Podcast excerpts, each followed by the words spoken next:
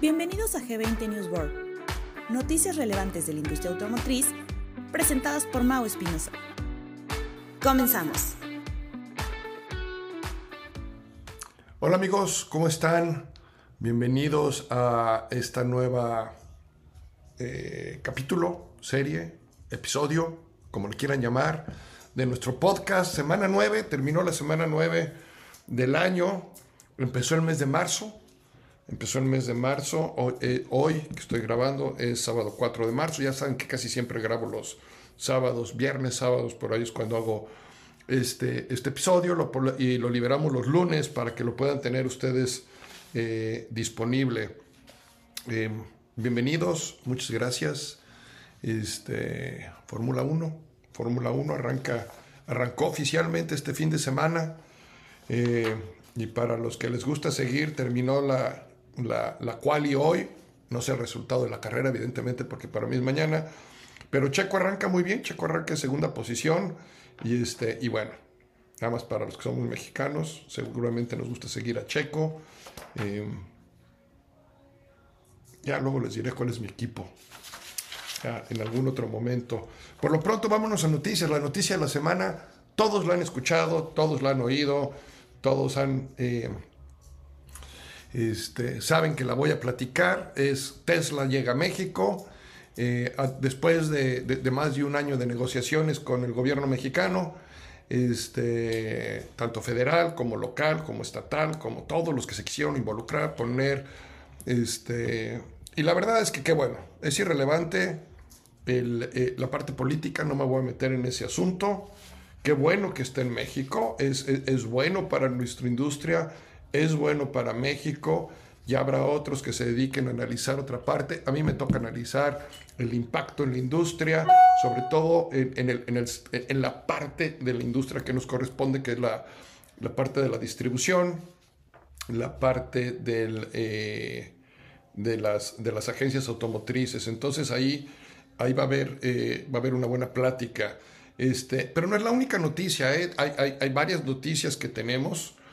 Eh, hay varias noticias, entre ellas otra noticia este, interesante, interesante es este, eh, espérenme, porque este, es del e-commerce, es del e-commerce. ¿Qué pasa con el e-commerce? Bueno, que Amazon se está asociando con, con, algunas, este, con algunas marcas como, como Stellantis, este, para anunciar una, sociedad estratégica en el desarrollo del software, principalmente que va a ir en el dashboard de los vehículos. Este, y sin embargo, sin embargo, la, red Amazon pudiera, entre lo que están diciendo, ser parte de la cadena de disrupción. Stellantis está haciendo muchas cosas interesantes, no sé si, si buenas o malas, el tiempo lo dirá, pero interesantes entonces está, está, está padre darle seguimiento a ellos. También cierra el mes de febrero, cierra el mes de febrero en México. Eh, se vendieron 101.911 unidades en el mes de febrero, casi un 8% más que en el mes de enero y un 28% más que el año pasado. Acuérdense que a mí me gusta más seguir la historia cercana, por eso quiero ver este, contra el mes de enero, pero llegamos a 196 mil unidades, o superamos las 196, 196.325 unidades en el primer bimestre del año, una vez más un 24% arriba que el, que el, año pasado. Entonces, bueno, la tendencia, la tendencia es muy buena. En Estados Unidos, ¿qué pasa? En Estados Unidos se vendieron 1.160.895 unidades, también un, arriba de casi un 9% contra enero este, y un 9% contra el mismo mes del año anterior. Este, entonces vamos a platicar un poquito, un poquito de eso. Algunas, algunas, este, algunas tuvieron un excelente mes. Este, la Ford F Series, que acá en Estados Unidos tuvo buen mes. Vamos a hablar, vamos a, hablar a detalle de esto. Este, y desde luego, eh, desde luego hablaremos mucho del tema de, de, Tesla. Entonces, eh, Fíjese bien, eh, vamos a hablar un poquito de lo de Amazon. Amazon, Stellantis, Amazon con, este, con otras eh, empresas de la industria donde están buscando poner su eh, o ser parte de este software, ¿no? Puede que el sector automotriz se encuentre en los sectores más afectados por estos procesos de digitalización, eh, impulsado en gran medida por fenómenos que disruptivos ¿no? en el mercado, principalmente la inteligencia artificial es lo que nos está dando esto. Entonces, aprovechar esta disrupción para muchos eh, significa activar esas aplicaciones de, inteligencia, de minería de datos. Durante muchos años hemos generado muchos datos. Eh, pasamos de datos a inteligencia o de datos a, a información, de información a inteligencia. Y ahora esta inteligencia, una inteligencia artificial que pueda ayudar para hacer más eh, inteligente tanto los vehículos, la comunicación, las empresas, etcétera. Al final, lo que se busca es tener una economía circular. Entonces, que estos vehículos sigan comunicándose no nada más a través de ellos mismos, sino de regreso a la misma fábrica, que puedan tener este, eh, eh, esta comunicación y dar seguimiento, etcétera. Hay cosas muy interesantes ahí. Bueno, Amazon es uno de los que está este, trabajando fuertemente en, en, en y que este, están entrando en una alianza ahorita con, principalmente con Stellantis para crear el dashboard. Entonces va a ser muy interesante ver qué va a pasar ahí, este, hacia dónde, eh, hacia dónde va, hacia dónde va eso, va a ser, va, a ser bueno voltearlo a ver. Em, en otras noticias que tenemos aquí,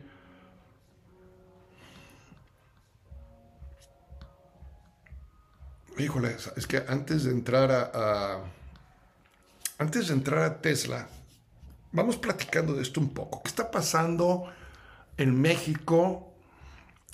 Eh, principalmente en México, y quiero enfocarme a México porque pues, es lo que, lo, que nos interesa a nosotros, ¿no?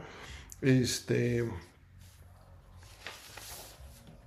vamos pensando en esto. México, eh, la exportación de la industria automotriz representa un 30% de todas las exportaciones de México. Y un 50% de todos los anuncios de inversión en México. Esto no lo digo yo, esto lo dice Morgan Stanley. Este, y Tesla puede ser un gran acelerador de esto mismo. Eh, nada más para poner contexto de todo esto, México exporta alrededor de 450 billones de dólares a Estados Unidos.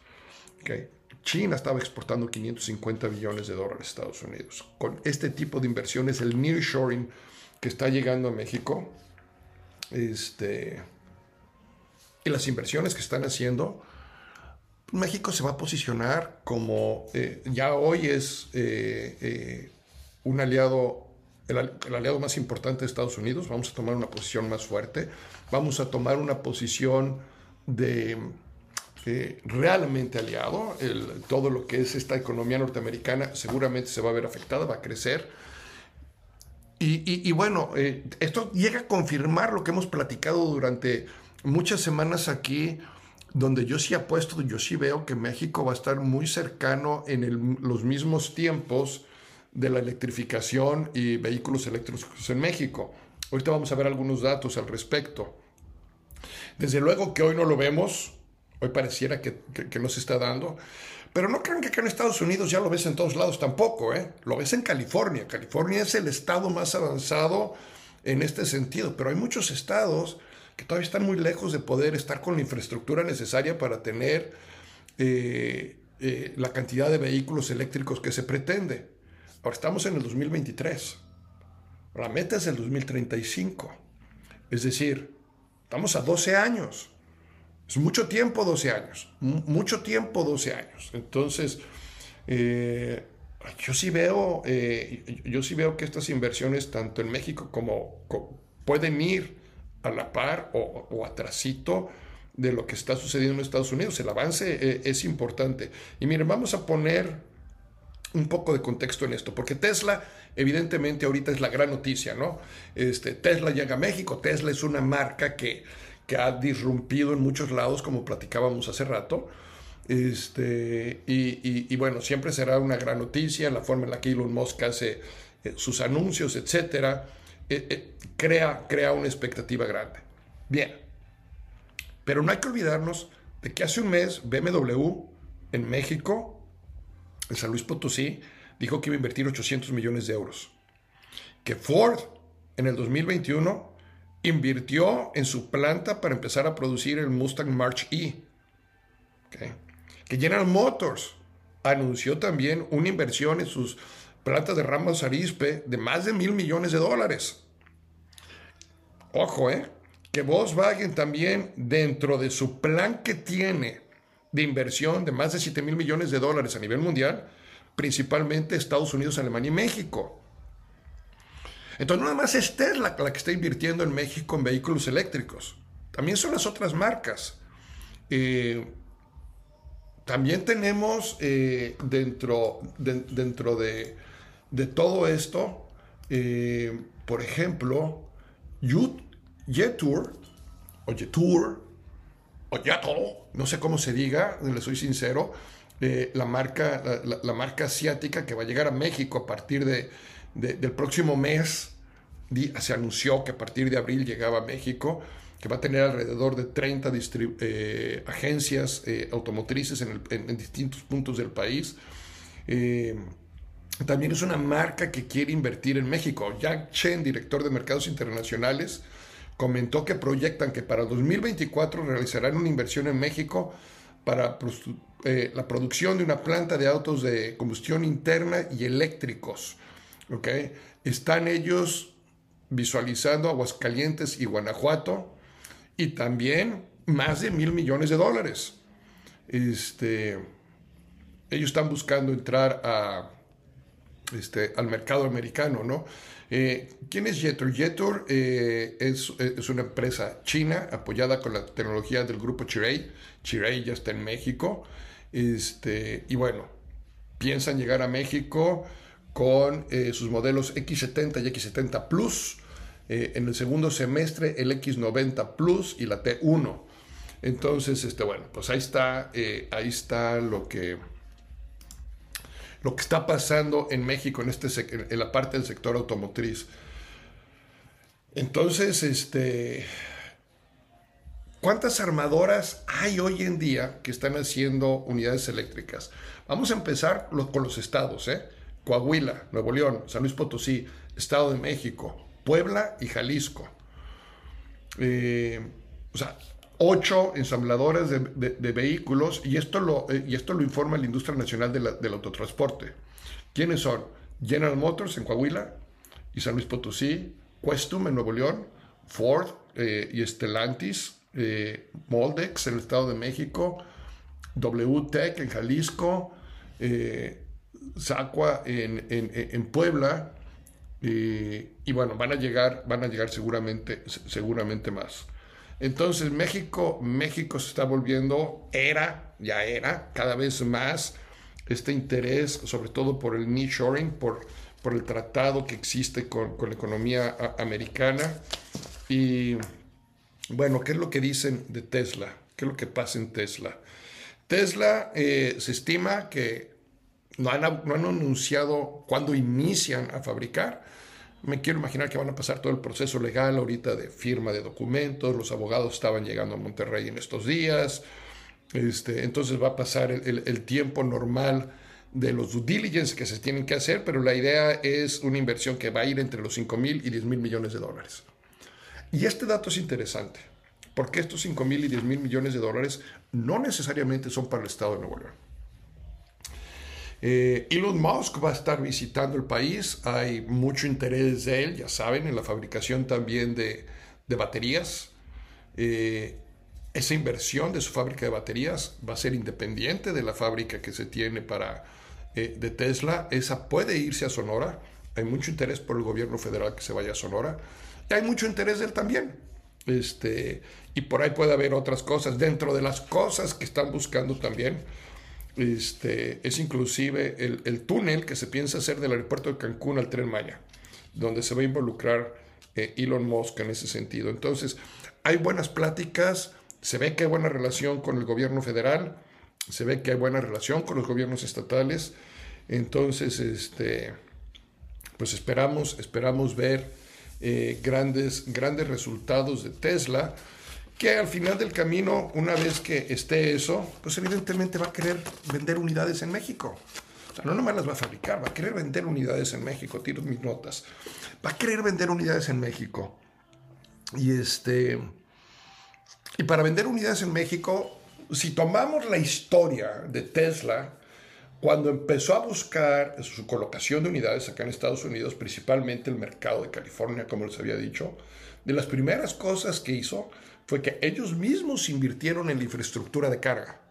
Entonces, cuando me dicen México no tiene la infraestructura, este, porque todavía no existe el mercado, porque todavía estamos en una fase de inicio, porque todavía estamos en una fase de, pláticas con, entre industrias y gobierno y, inversionistas, etcétera, etcétera. Una vez más, el objetivo es 12 años. Entonces vamos a ir viendo cosas en avance. El hecho de que se busque que el 100% de los vehículos sean eléctricos para 2035, 2040 algunos países, este, eh, no, no, implica que no vaya a haber vehículos de, combustión interno, que no vaya a haber vehículos de, de, otras, este, de otras tecnologías, híbridos, etc. Acuérdense que el objetivo es cero emisiones. Cero emisiones es el objetivo principal, pero eh, con una carga fuerte los eléctricos. Eso, eh, eso no cabe duda. Hay muchísimas inversiones alrededor del mundo de todas las empresas manufactureras para irse a los vehículos eléctricos. Por ahí de las pocas que dicen que no, a lo mejor es Toyota, que dice que se va a ir híbrido, pero va a haber una parte también de carga. todas están trabajando alrededor de la electrificación del, del producto.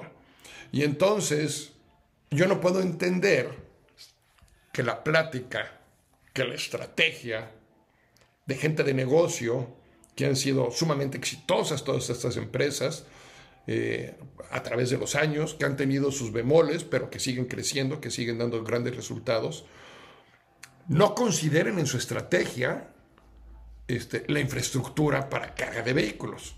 O sea, mira, ilógico. Quiere decir que hay una parte que tienen estudiada, que tienen negociada, que tienen eh, adelantada, que seguramente tienen un plan B, seguramente tienen un plan C.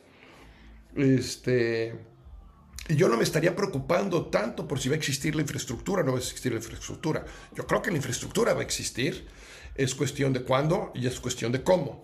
Eh, no es cuestión de si sí se va a dar o no se va a dar, es cuándo y cómo se va a dar, en qué proceso se va a ir dando, eh, cuáles son las regulaciones que van a existir, etc. Hay muchos detalles alrededor de esa, pero se va a dar. Y, este, y la iremos viendo eh, seguramente poco a poco en ese sentido. No me cabe la menor duda, no, no me cabe la menor duda de eso. Y Tesla puede ser un disruptor fuerte en nuestro país.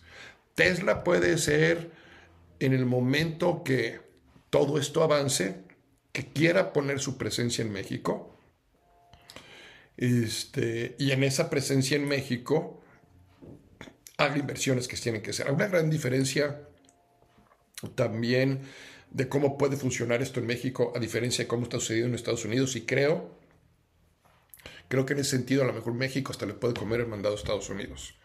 Abusados con esto. Eh, en México muchas de las regulaciones son federales. Las partes estatales tienen su función, pero grandes de las regulaciones que se manejan fuerte en México son federales, es decir, son parejas en todo el país. Acá en Estados Unidos no. Acá en Estados Unidos cada estado tiene una injerencia fuerte en ese sentido y puede tener este, diferentes tipos de, de contratiempos, de hipos en el camino. Entonces, este, habrá que ver cómo funciona esto. Ahora, la entrada de Tesla, evidentemente, cuando te pones a leer todas las noticias, aquí tengo abiertos no sé cuántos este, tabulares en mi eh, browser, este, te das cuenta que el impacto no nada más es en la industria automotriz. En la, eh, en, aquí, aquí hay una noticia donde nos dice que el sector financiero, evidentemente, eh, y esto lo dice Moody's, el sector financiero se va a beneficiar con la llegada de, Tesla, porque es el inicio de una gran llegada de empresas para el nearshoring. O sea, también es otra cosa que tenemos que ver. Tesla no nada más viene en la industria, sino Tesla acaba de enviar una señal al mundo, a todas estas corporaciones, que en México es un gran lugar para hacer inversiones. Ese, esa parte, ese, e, ese mensaje indirecto, si ustedes quieren, es, es, es importante porque puede haber una gran, gran demanda eh, de crédito para las instituciones financieras, para estas empresas, seguramente van a llegar, seguramente van a llegar con ciertos recursos, pero los van a tener que inyectar en el país. Y seguramente van a poder pedir, hoy en día también con un peso fuerte, a lo mejor piden también este, apoyo financiero en México, no necesariamente con, con, recursos eh, externos. Entonces, por ahí, por ahí esa señal es importante. Bueno, hasta ahí llegamos. Este, eh, me da mucho gusto, me da mucho gusto ver eh, el, que nuestra industria se siga fortaleciendo. Todo, todo suma y me, da, y me da gusto. ¿Qué pasa en el mes de febrero? Bueno, que se venden 101.911 unidades. Nissan. Nissan se lleva el paquete grande, se lleva la rebanada grande con el 18 eh, o llegando al 18.6% de share este, en, el, acumulado. En el mes, eh, aquí tengo, eh, perdón, en el mes de un crecimiento del 28% en el mes de febrero y un para un crecimiento total en el año del 25% este año contra contra el año pasado y su share es del 18.6%. General Motors en segundo lugar con el 12.1%.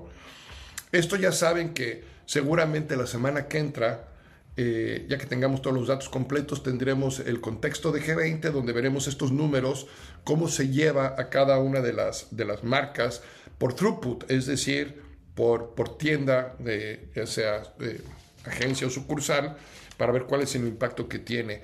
Volkswagen eh, en tercer lugar con el 11.1% en el share acumulado.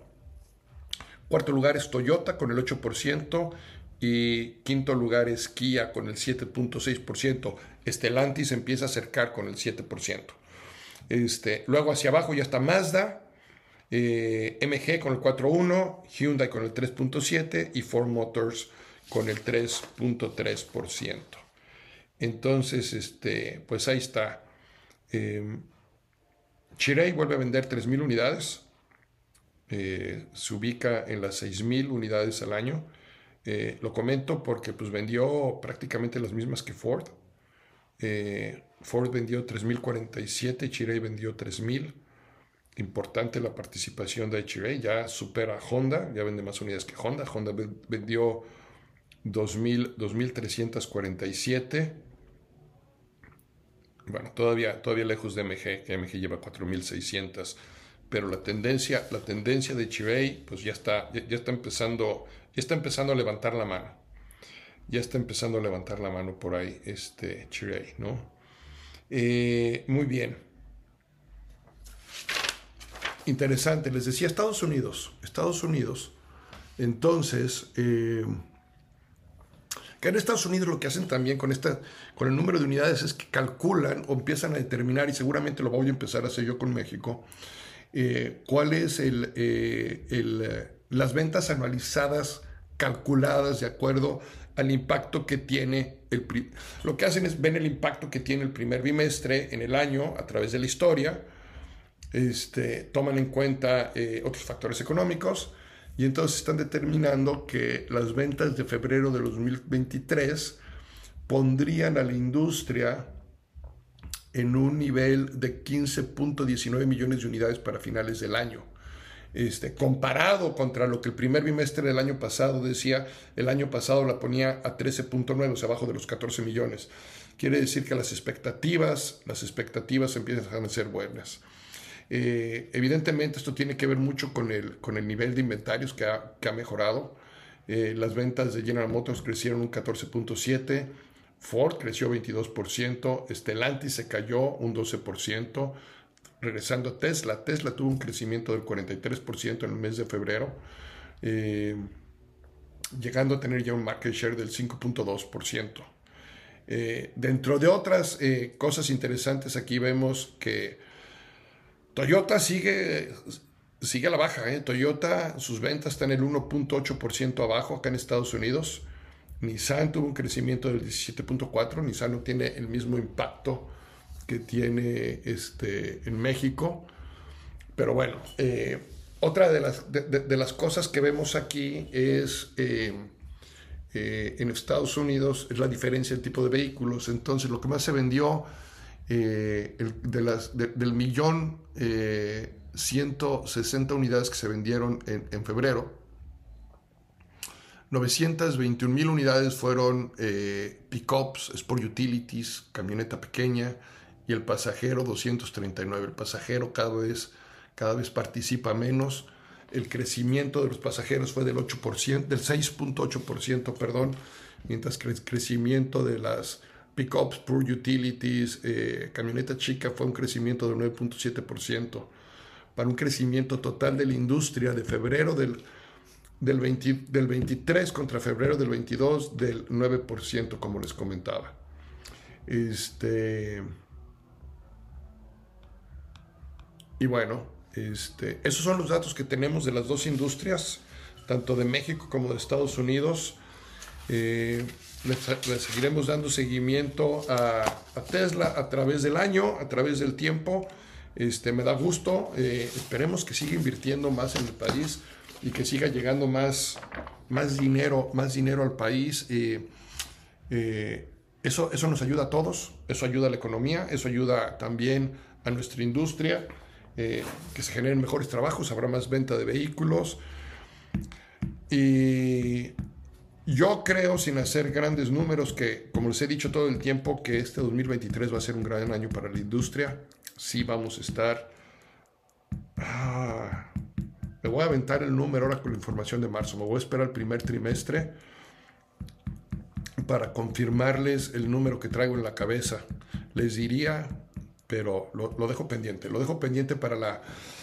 Para, para, la, para, dentro de un mes, en el, una vez que tengamos los resultados de marzo, lo vamos a ver, vamos a ver cómo se comporta. Yo estoy esperando que lleguen más unidades en inventario, que tengamos más unidades en inventario este año, perdón, este mes.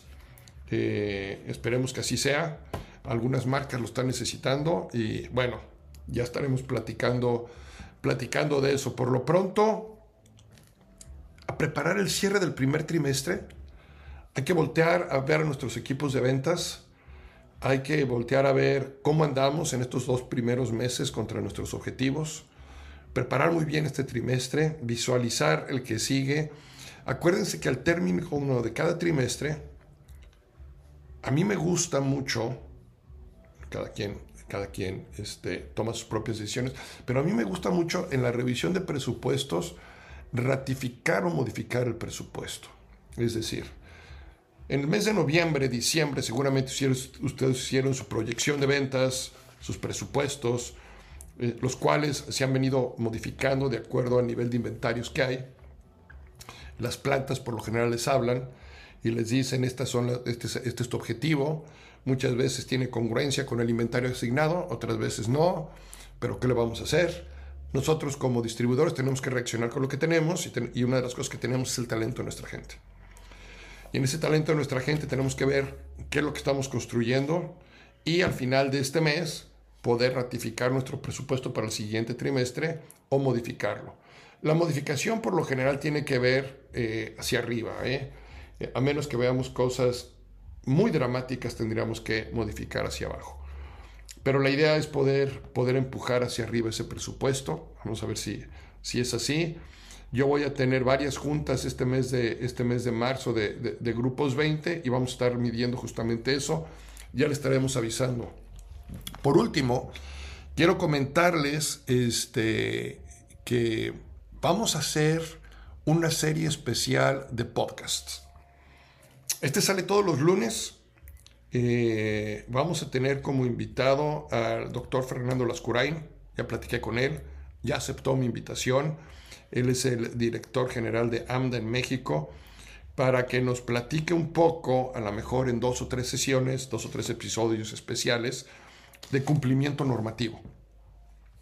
Este, de estar seguros que estamos protegidos, de tener ideas, de, de mantenernos siempre eh, dentro de, los parámetros que debemos estar hacer lo que se tiene que hacer este, para dormir tranquilos. Eh, esa parte no debería quitarnos el sueño si cumplimos bien con todo lo que tienen que hacer. Las reglas siempre están escritas. Eh, como dice él, las reglas no son para interpretarse, son para seguirse. Entonces hay que conocerlas. Si estamos de acuerdo o no estamos de acuerdo es irrelevante. ¿eh? Esa, es, esa es una parte que se tiene que trabajar. Mientras tanto, tenemos que cumplir con lo que hay. Tenemos que cumplir como debe de ser.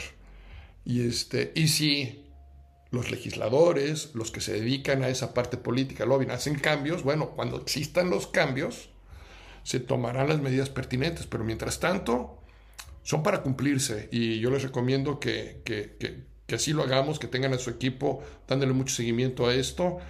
Eh, en estas próximas semanas vamos a estar ya estableciendo el calendario para hacer este, esta entrevista con el doctor y ya determinaremos si es en uno, dos, tres o cuatro episodios especiales los que salgan. No queremos que sean muy largos tampoco, este, más o menos igual como, como estos de 25 a 30 minutos. Y, este, y pues ya está, ya está. Eh, tendremos a, nuestro invitado en estas próximas semanas. Muchas gracias, que tengan una excelente, una excelente semana. Ustedes me están escuchando preferiblemente en, el lunes o en el transcurso de la semana que, que sin lugar a dudas este, eh, es la semana del 6 al 10 de, al 10 de marzo. Y eh, por aquí yo estaré recopilando, mi equipo estará recopilando las noticias y poder llegar a con, con, ustedes. Muchas gracias, diviértanse, sonrían, que les vaya muy bien. No te pierdas el próximo episodio de G20 News World, todos los lunes.